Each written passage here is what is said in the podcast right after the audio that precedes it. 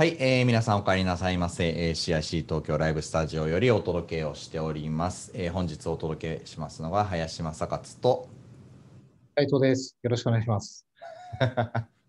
別場所で。はい。同じフロアにいるけれども、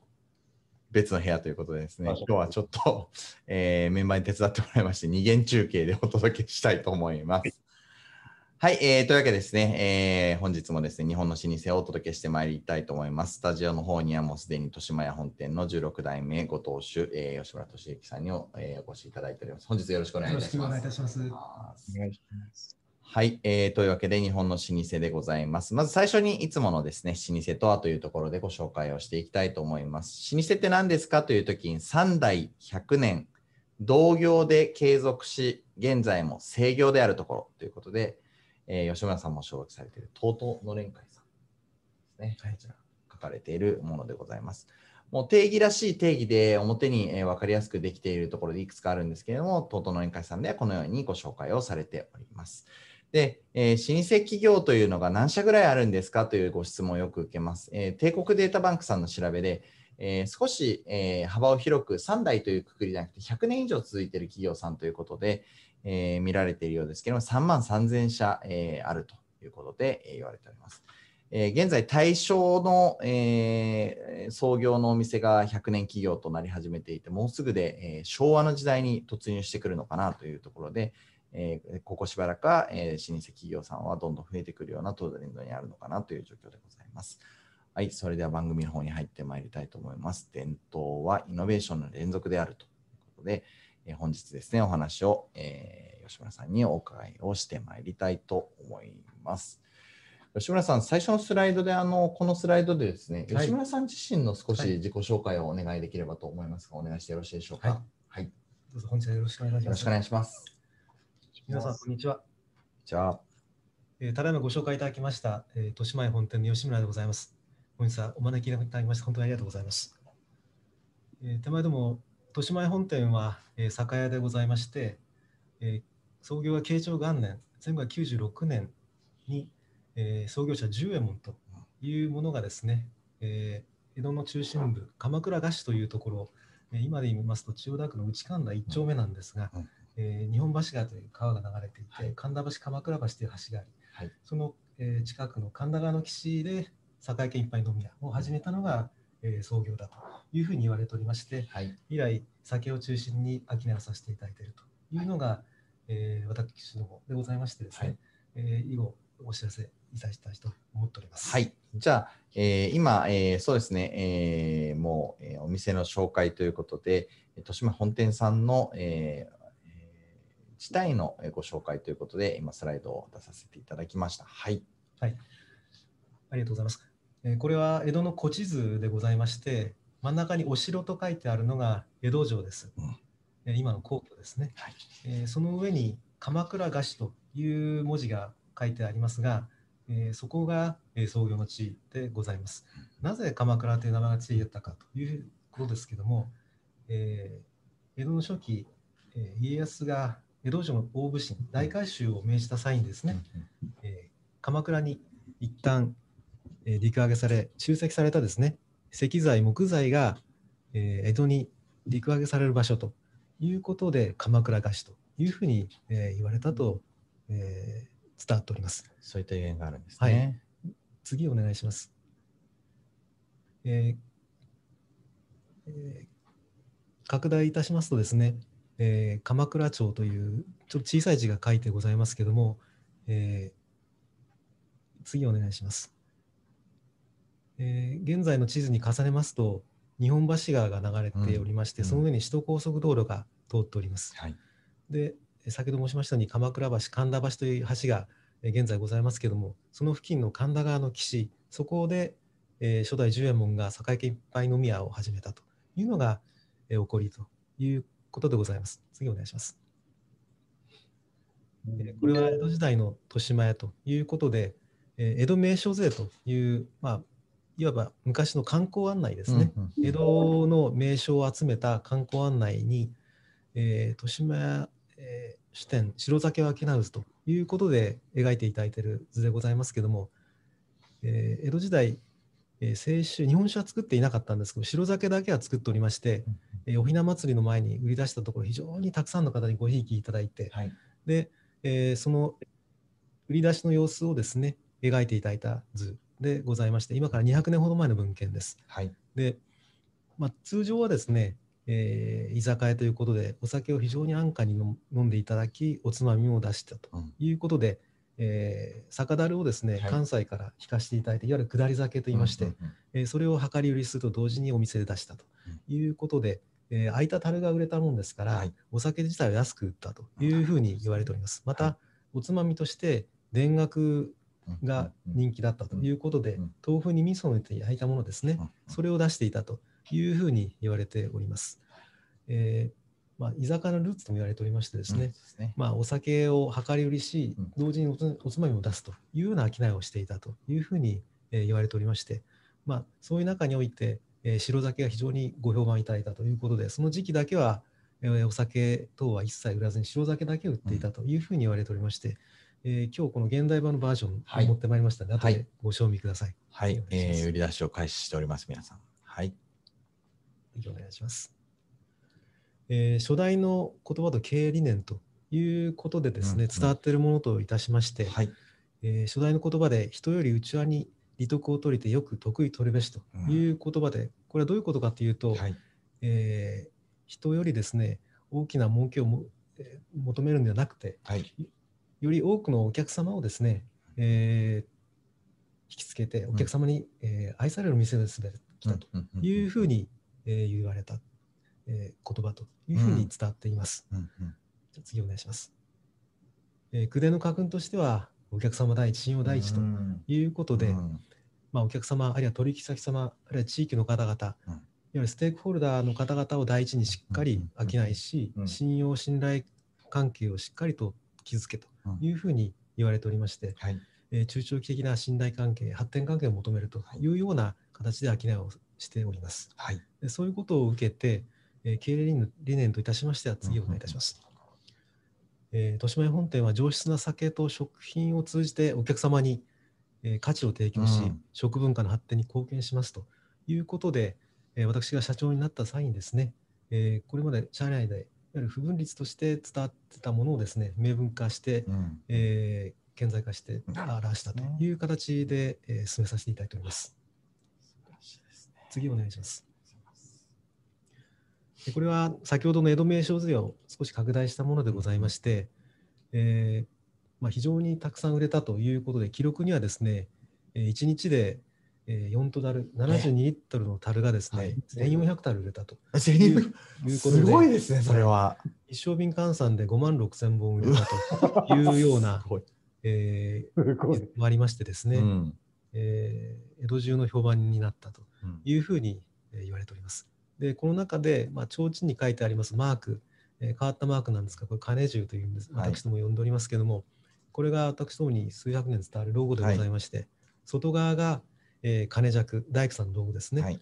えーそれ中側がですね、創業者十右衛門の、えー十、えーを表しております。えーいわゆる金尺がですね、安定している、しっかりしているもの、それから金がお金を連想させるということで、安定と発展を、えー願い、うんそして創業者に敬意を払って作ったロゴでございまして、えー私どもこれを大事に守り、えー何かあればこれを見て原点に戻るというような形で、えー進めさせていただいております。じゃあ次お願いします。えーご承知のように日本酒というのはですね、えー古くから聖なる飲み物として位置づけられておりまして、はい。まあ、手前でも、えー清酒は明治時代から作り始めておりまして、えー銘柄は金婚というふうに申しておりますけども、えーおめでたい名前ということで、えーいろんな形でお祝いの席とか使っていただいておりますけども、えーこれは東村山の、えー蔵、豊島屋酒造で作らせていただいておりますが、まあ、おかげさまで明治宮様、神田明神様というですね、東京の大きなお社に唯一のご神酒としてお納めさせていただいております。うん次お願いします。はいまあ、これまでですね、えーどういう形で、えー商いを続けてきたかということでございますけれども、うん創業から江戸時代まではですね、えー酒屋県一杯飲み屋とい。うことで、えー先ほど申し上げましたように、関西からの下り酒を販売、そして白酒を製造ということで、えー清酒は作っておりませんでした。うんえーそして明治時代になりまして、私の曽祖父がやはり自分の酒を持ちたいということで、明治時代の中期に、えー酒を作り始めまして、どうん当初は蔵は、えー灘、兵庫県にうんうん。作ったんですけども、えー昭和の初期にですね、現在の東村山市に、えー移させていただいて、えーそこで、えー白酒、えー日本酒、えーみりんを作らせていただいております。そして昭和の初期から現代に至るの至ってはですね、まあ、業業種類および食品の卸とはいいうような形で、まあ、お酒を一つを軸にしてですね、はいえー商いを続けてまいったということでございます。はいでここにある絵は、えー現代版の白酒を、えー示しておりました。あちょっと横早いですね大丈夫です。で、あありがとうございます。はい右にあるえーものが、うんえー先ほど申し上げました江戸時代から続く、えー白酒はいの、えー現代版でございまして、えーちょうどですね、えー今週からはい今年のものを売り始めたと、えー売り出出し始めたというものでございます。はい後で、えーあのお試しください。はいすいません、次お願いします。まあ、これまで、まあ、お酒に関しましてですね、えーお客様のニーズにお応えする形で、はい。えー創意工夫を進めまして、少しずつ開発を進めてまいりました。例えば、先ほど申し上げました創業者名を付けました十右衛門とい。うこだわりの純米酒でございますとか、えー地域限定酒の羽田というお酒、これははい。羽田空港様で、そうですね。えーお使いいただいております。また、えー発泡性のお酒、うんえーあやというものでございまして、うん。えー今写真に載っているのは夏バージョンなんですけども、はいえー今日お持ちしたのは冬バージョンのものでございます。これも後でお試しください。瓶内二次発酵ですねそうですね。これポイント高いですねシャンシャンパーニュと同じくですね、はい瓶の中で発酵させるということで、そこで出てくる炭酸ガスを自然に閉じ込めた、えーやや辛口の発泡性のお酒でございます。はいはいあの皆さんあのこれどういうことなのかわからないと思うんですけど要は、えー、と発酵の力だけで、えー、と炭酸を作り出してでそれで微発泡のお酒を作っているってことなのでこれが本当にすごいことなんですよね。炭酸を追加しているところ、えーもあるんですけどそういったやり方ではなくて自然の力だけでこういった、えー製品を作られているっていうのが本当に素晴らしいなというふうに思っております。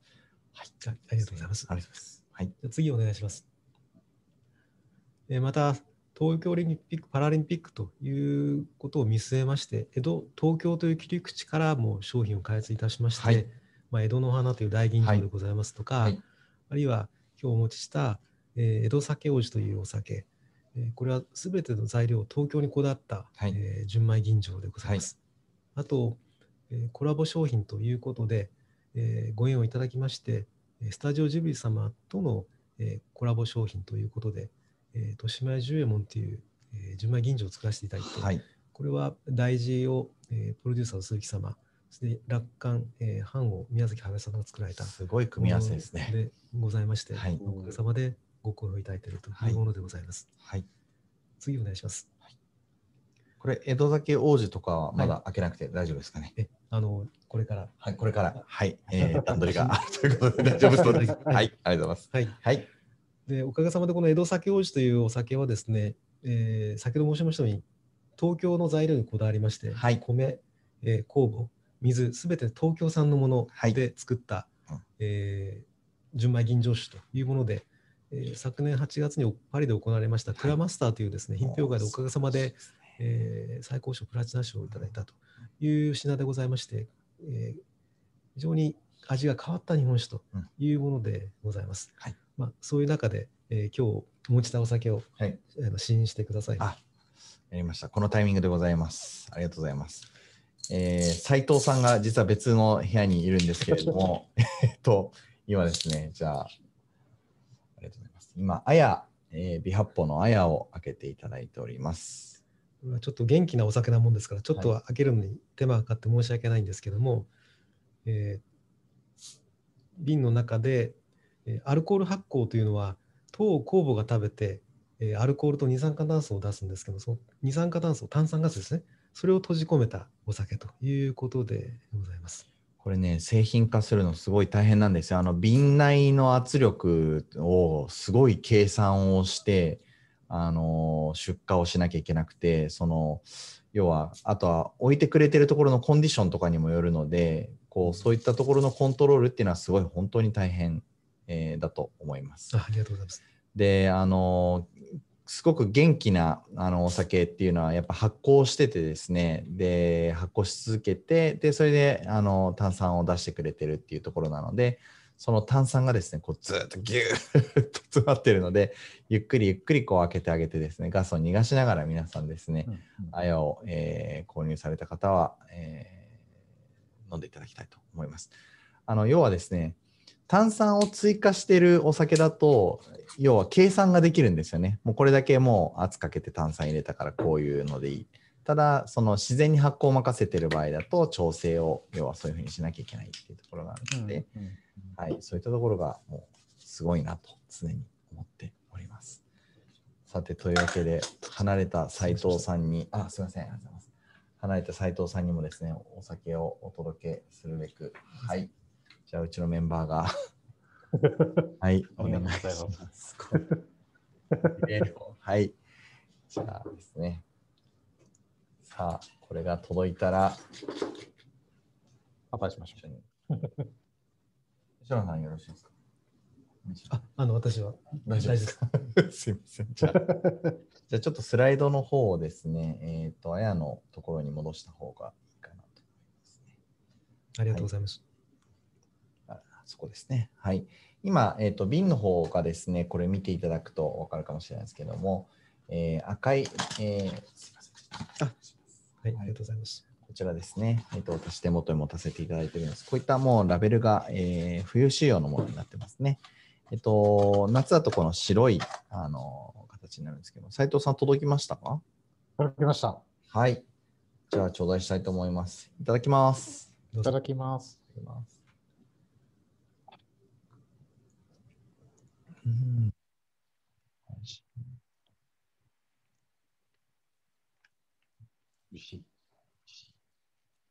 通常発泡性のお酒は度数が低くて甘いのが多いん。ですけども、はい。あやは逆で度数が14%ぐらい結構高くてですね、えーやや辛口ということなもん。ですから、あの食中にですね、楽しん。でいただけるということで、えー和食のみならず、洋食でも使っていただいているということで、以前、パリの三つ星シェフのところで使っていただいたりとか、いう形でございます。はい。皆さんですね、あのなんて言ったらいいんですか、日本酒、その甘くどくないっていうのが結構ポイントだと思ってるんですよね。うんで、そういったところで、あのあやはすごくこう、すっきりした味わいね。あの、食事を邪魔しない味わいであるかなと。なんか実は、あの、お寿司と相性がいいのは微発泡のお酒だっていう話が、あの、ある、あの、研究家の人が言ってたんですけれども、うんあやとか本当にそういう意味で言うとバッチリあなんですよね。ありがとうございますかもしれません。香りもすごいです。斉藤さんいかがですか？僕、大好きなんですが、香りもとても良くて。もうもうなくなっちゃいました。あ、なくなっちゃいました。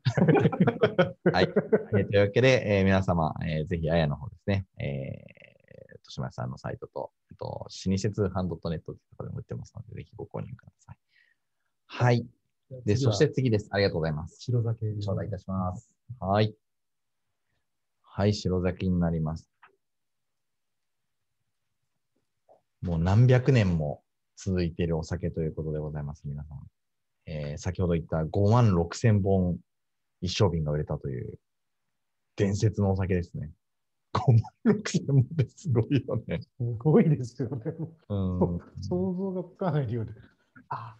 ありがとうございます。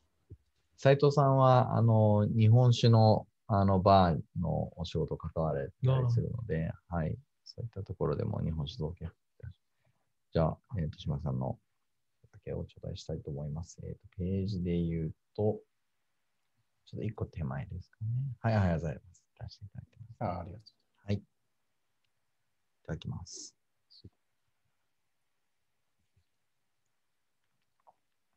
美味しい。う。美味しい。このお酒は、みりんをベースに、もち米と米麹を仕込みまして、数ヶ月寝かすんですね。その間に、えー米麹がもち米をのでんぷんを糖に変えるということがありまして、うん。みりんがもともと甘く、かつ糖が増えるので、非常に甘いもみができて、それを最後に石臼ですりつぶすという、まあ、江戸時代から続く製法をですね、えー守って作ったものでございまして、はい。まあ、自然な甘みはいのお酒というふうに言えると考えます。なので、追加で加糖とかをしてるというか、もうそのお米の力で全部この味になってるということで、今の時期に、この時期ですね。そうですね、うん今ちょうど、えー発売始めたところで、はい。まあ、おかげさまで多くのお客様がお待ちいただいているということがあって、非常にありがたいことだと思っています。豊島屋さんの、えーある種シグネチャーといいますか、創業がこのお酒ということになると思います。創業というかですね、あの、お酒の作り始めはこういったところというのになりますので、えー一つ象徴的なお酒なんじゃないかなというふうに。ひな祭りの時期っていうのもありますかね、皆さん。はそれもあって、こう、そうです思いますね。あのおひな祭りに白酒を備える風習はいというのが、はい。まあ、江戸時代の手前どもの白酒から広まったとはいいうふうに言われておりまして、はい非常にありがたいことだと思っています。はい。なので、ひょっとしたらですね、この箱自体を皆さんなんか見たことあるなっていうふうに思われている方もいらっしゃるかもしれません。えっ、と、島さん、白酒はそういった存在でございます。ありがとうございます。これ、お水もちょっと斉藤さんに持ってって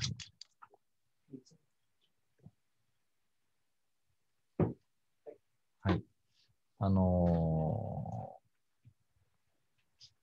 お酒と同量お水を飲むと、そうですね、和らぎ水といううん言われてますけれども、あのお酒をですね、吸収を柔らかくしてですね、体に、えー良いというふうに言われています。また、口直しのためにお、お酒を飲まれたら同量、あるいは人によっては3倍ぐらい飲んだ方がいいというふうに、えー言う方もいらっしゃいましてですね、ぜひお酒を飲まれる場合は水も飲まれるというのが、翌日非常に楽になりますから、えーお試しいただければありがたいと思いますね。はい。えー、豊島屋さんがおやりになられている金婚会というですね、イベントがあるんですけれども、えーそちらでも吉村さんはよくですね、柳水についてお話をされて、皆さん、美味しくお酒飲んでくださいねっていうお話をされております。ありがとうございました。私もちょっと水を飲んでからお願いします。はい。はい、そして、はい、次が先ほどの江戸酒王子とはい。いうお酒でございまして、えー東京の米を使って、はい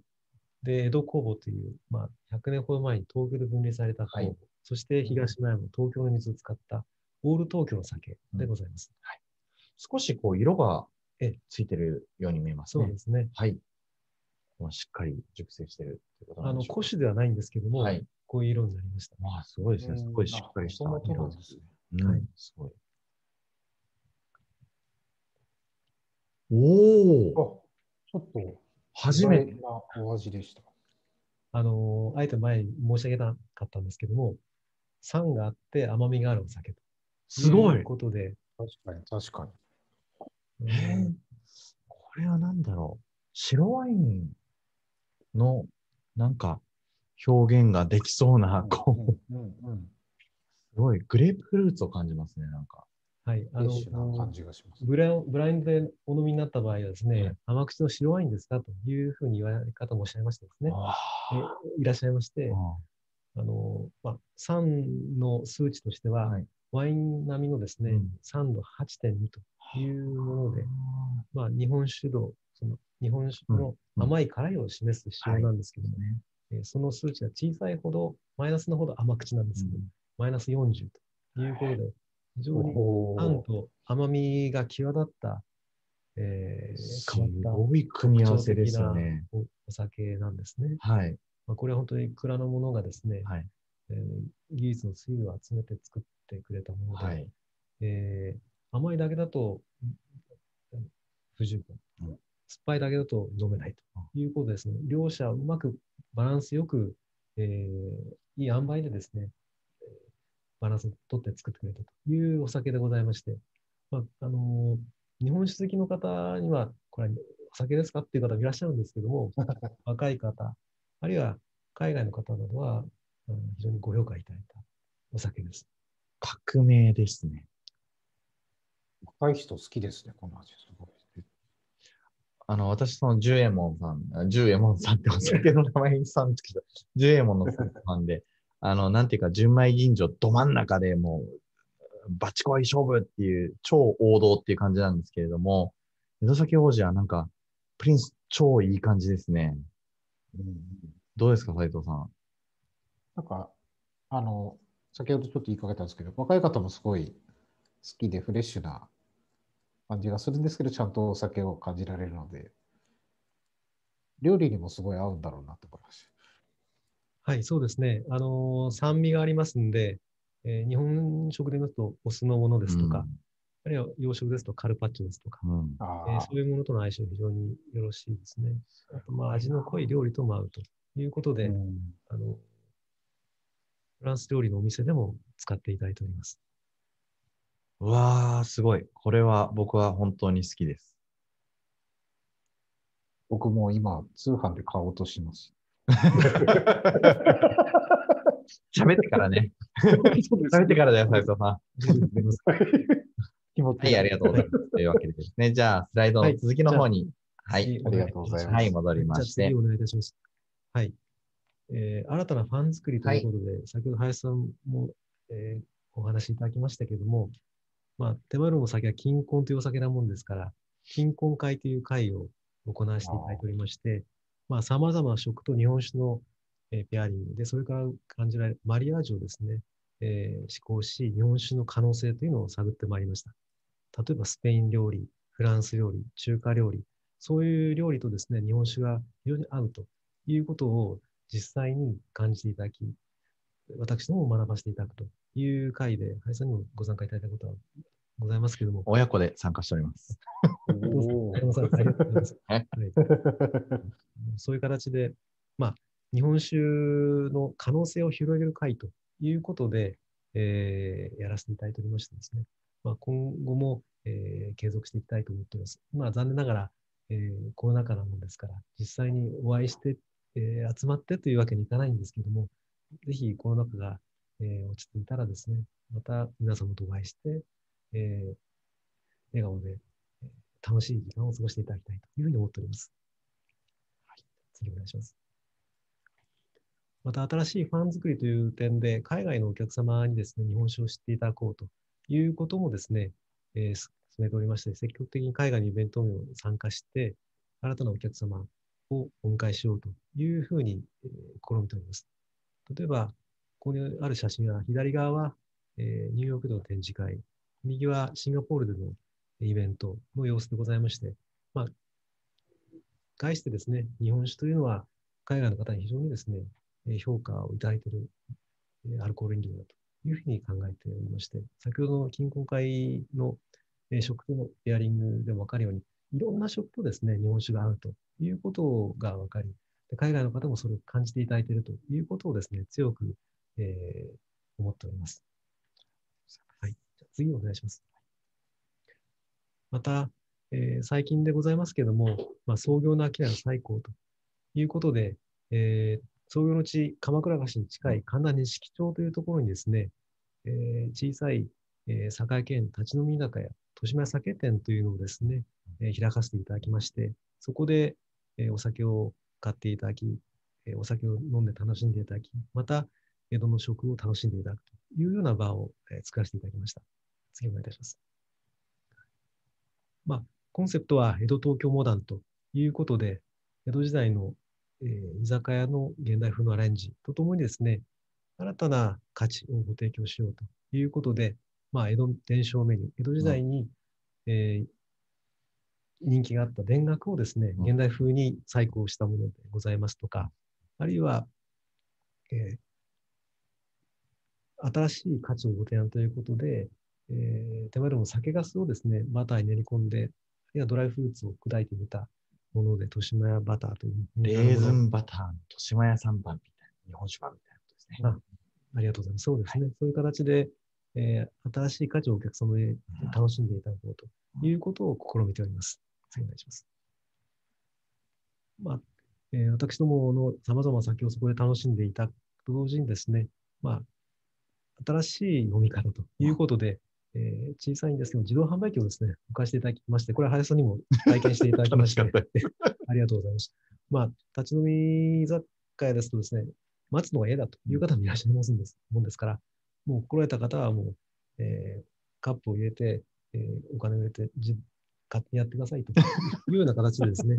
えー進めさせていただいておりまして、まあ、新しいお客様をですね、お迎えしよう。例えば若い方々、それから今、旅行者の方はすごいございますけど、海外の方々にも日本の食、東京の食、えお酒を楽しんでいただこうという場に、えーさせていただいております。まあ、今、コロナ禍ということがございまして、今ちょっと臨時休業させていただいてるんですけども、えーコロナ禍が明けて、また皆様の笑顔で来ていただけるような形で、今、満を持して再開の準備をしております。あの自動販売機の場所がちょうどいい場所にありまして、こうお店行くとみんなこう奥の方入りたがるじゃないですか。で、奥の方に入ると、今度、あの、注文をお願いするのがちょっと億劫だったりしますね。で、その絶妙な場所のコーナーにですね、この自動販売機があって、お、ここにあったら奥、ね、あの、こう、ちょっといいですか？なんてやらなくても、そこでね、自動販売機頼,、ね、頼んで飲めるみたいな。そういう、こう、ちょうどいい場所にあるんですね。なので、斉藤さん、今度、コロナ終わったら行きましょうぜひ行きましょう。ありがとうございます。どうぞいらしてくださいませ。ありがとうございまあすり。がとうございます。はい。ありがとうございます。はい。次お願いいたします。まあ、ここで、えーイノベーションということにつなげる言葉としてですね、不益流行という言葉をご紹介させていただきたいと思います。まあ、これは芭蕉の言葉だというふうに言われておりまして、まあ、芭蕉の弟子の巨来、えー向井巨来が書いた巨来章に載っておりますけれども、えー不益を知らざれば元立ちがたく、流行を知らざれば風新たならずということで、えー不益というのは守るべきもの、流行は変わるべきものということで、はい。はい、ありがとうございます。うん。えー徘徊で言いますと、うん。五七五の構造、はい。あるいは記号を使う。これは守らなくてはいけないんですけども、言葉の言い回し、記号の使い方は時代とともに変わっていくとはい。いうことで、そのバランスが必要で、うん。えーそのバランスを取ることによって、次お願いいたします。もう一個次お願いします。えー、風雅の域、えーまあ、徘徊の永遠性ですね。うんうんそういうものに達するというふうに場所が言ったというふうに解釈できるんですけども、まあ、手前どもを含め、えー先ほど林さんが言っていただいた東東連会の各点は、その不益と流行のバランスを取りながらですね、えー今に至り、そしてお客様に価値をご提供されているというふうに解釈しております。次お願いいたします。まあ、イノベーションという言葉がですね、この番組のテーマでございますけれども、まあ、先ほど申し上げましたようにですね、不益、守るべきものと流行、変わるべきもののバランスを保ちつつ、新たな、えー価値の創造ということがですね、えーおかげさまで長く続く古い店のイノベーションの形、えー体現の方法ではないかと考えてます。お願いします。例えば、不益、守るべきものとしましてはですね、えー信用、信頼、うんそして品質、うん食品、え失礼いたしました。職人かたぎうん、のれん、そういうものがあって、これは、えー何としても持っていかなくちゃいけないものだとい。いうことですね。うんその一方で、えー商品構成ですとか、販売形態、チャンネル、あるいはプロモーションというのは時代ともに変わっていきます。お客様の思考もどんどん変わっていくということがございまして、そういう変化に対応していくことが必要であるというふうに考えています。その一方で、背骨となる守るべきものをしっかり守っていくということ、それが根本にあって、えー変わるべきものを変え、そして新しい価値を提供していくということが必要だと思っています。次お願いします。そういう形を進めることによって、新たな価値創造というのにつながるということで、えーこれが、えー手前どものイノベーションの形ではないかなというふうに考えております。例えば、先ほどの江戸酒王子、はい。これは、まあ、酒造りのですね、基本をしっかりと忠実に進めるということと同時にですね、新たな価値、えーを創造するということで、すべて東京にこだわったものを作り、えーその中で、えー新しい、えー風味をご提供するということを求めた、うん。えーものでございましてうん、それを、えー形としてお客様にご提供するということができたように感じております。そうですよね。お酒王子、あの、以前、あの、筑前の小川さんにですね、はい。あの、教えていただいたんですけれども、えあの、まあ、歌舞伎の、えーきっかけでそのご創業されたということで、歌舞伎の例えの話をいろいろされてたお話があって、型破り、え型なしみたいなお話をされえて、うんえー、林くん君ね、あの、型なしになっちゃいけないよっていうのをご指摘型破りになりなさいっていうのをうん。おっしゃっていただいて、ええどうどういう意味ですかね。うん。でやっぱり、こう、型がええやっぱりちゃんとできてる上での、うん。その型を破る、うん。えー突破するうんというところが、うん。まあ、イノベーションなんですよね、きっと。で、吉村さんご説明いただいた、その江戸崎王子ってまさに型破り。もう、なんていうか、十右衛門という圧倒的王道があって、そのお酒のこと、日本酒のことは分かってますよというのが安心感として、こう、飲み手というか、我々、その消費者に伝わっている中で、そこが分かっているところが、こう、江戸崎王子みたいな、こう、すごいやつをバーンと出してくるっていうところに、多分皆さん、すごいっていうふうに納得感があるように感じるんですね、消費が、消費者側は。あありがとうございます。なので、多分その、ね、何もこう基本がなくて、その、江戸酒王子みたいなチャレンジができるわけではなくて、やはりそこに揺るがないずっと酒造りをしてきた歴史がやっぱあられるんだなっていうのを今お話をお伺いして思いましありがとうございます。た。はい。あの、手張りという言葉がありまして、まさにはい、今、林さんが言われた、えー型破りとうん。いうのが、えー、主から、えーうん歯になり、すでに理に行くという中で、えー生まれてくるものというふうに思いますね。うんなるほどですね。そういったところで言いますと、こう、吉村さんのこの体系の整理といいますか、すごくこうロジカルで整理をされてるなというふうに思うんですけれども、えー実はあの皆様、あえー今までご出演いただいた皆様に、えーそのご当主の皆様自体がどういった方なんですかっていう、えーインタビューとかをお伺いしておりまして、えで実はその見ていただいている方も、老舗のご当主って一体どんな人なんですか？みたいなお話がよく多くて、吉野さんはこういったこうパワーポイントとかも作られたりとか、まあ、いろんなもう発信をされたりと、もうすごくデジタルも強くていらっしゃって、ーいいそういったこう自己紹介的なお話といいますか、吉野さんははいどんな人なんですか、私少し知ってるので、ちょっと変な形で質問してますけども、はい。はい。あのー自己紹介というのは抜けておりまして申し訳ございませんけれども、は私はもともと家業とは違うバックグラウンドでございまして、学生時代は理系の人間でして、学生時代物理を専攻しておりまして、あの、化学で とか農学部でとかじゃないんですもんね。そうですね。で、はい。あの、会社の就職もはい。電機メーカーに 就職しまして、えーそちらで研究所で半導体の研究開発をずっと携わっていまして、まあ、家業とは違う世界にずっとおりましてね、まあ、若い時はお酒が嫌いでしたから、あまり家業の意識はしておりませんでした。うん。まあ、ただ、あのー40ぐらいの時に、まあ、父、先代も高齢になったということがあってですね、えーいわゆる電気の半導体研究開発からえー酒の世界に入ったということで、まだまだ修行中の身でございましてね、えー違う世界を見てきたということはございますね。まあ、いい面、悪い面がございまして、まあ、いい面は別の世界を経験しているもんですから、家業を客観的に見ることができるということはあるかと思いますし、あとは、もともと研究型なもんですから、新しい商品の開発にあたっては、まあ、研究というのは失敗の連続ですから、ね。えー、ダメだったらこうやって、ダメだったらこうやって、PDCA の繰り返しですよね。それをやるという、まあ、素地はあったということで、蔵の者といろんな議論議論しながら新しい商品を開発するということに関しては、プラスだったのかもしれないと思います。まあ、その一方で、やっぱり圧倒的に経験、知識がないですから、もう本当に、えー人に追いつくためにですね、えー一生懸命勉強しなきゃいけないということがあって、まだまだ修行中の身です。すごいですね。吉村さんほど、こう、研鑽を積まれていることが修行、修行中どうしたらいいっていうことは、こう、我々はどうしたらいいんだろうっていうことになってますけど、いえいえ、とんでもないです。やっぱりそういったこのご経験をいろいろされて、あの、鍵を使われてっていう、こう、例えば小さい頃とかは、あのーなんて言うんでしょう。あの、吉村さんは、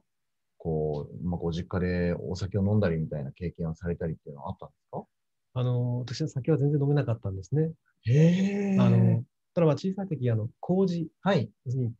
米に麹菌をまぶせて、はい。米のでんぷんを糖に変えるとはいいうもの。うんはスーパーでも売ってるんですけども、麹は結構食べてはい。ということがありまして、はい。まあその自分の体の中にですね、うん。酒の文化というのはうん刷り込まれてきたのかもしれませんね。そういう意味で、あのーまあ、蔵に行ったりとか、あるいは麹を食べたり、あるいは蔵の匂いを嗅いだりということで、あのー自分の中で酒の文化というのが身の中に入っていたことはあるかもしれません。だそういう意味で、うん。えー、もともと全く違う世界におりましたけれどもね、うん。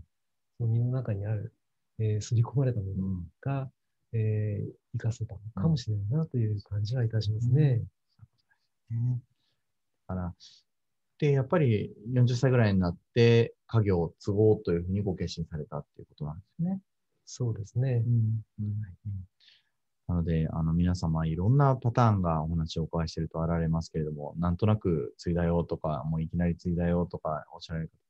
吉村さんも全然違うところで、えーまたち